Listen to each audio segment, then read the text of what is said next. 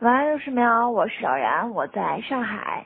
昨天因为广深地区天气原因，所以导致广深地区的航班大面积延误，而老然呢又以旅客的身份出现在这一个黑暗的一天。本来买了八点十分的航班，结果下午就通知我取消了。好不容易候补上七点四十航班，但是一直等到半夜一点，这趟航班都还没有从深圳飞过来。很着急，因为没有几个小时呢，我还有自己的航班要执行。但是现在我还在无锡，我怎么回深圳啊？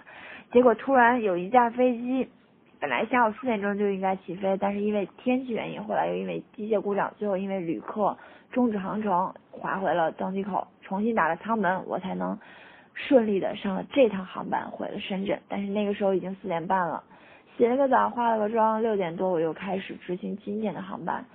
深圳飞到宜昌，宜昌飞到深圳，晚上呢又是深圳到景德镇，景德镇到虹桥。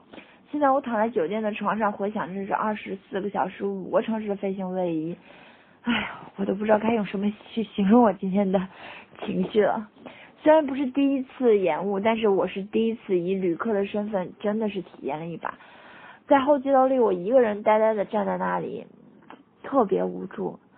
啊，今天飞航班我其实特别想延误个三分钟、十分钟、二十分钟，让我自己能打一个盹。可是老人的航班还真的是挺难延误的，不停的工作了一天，我现在还真的是有点累了。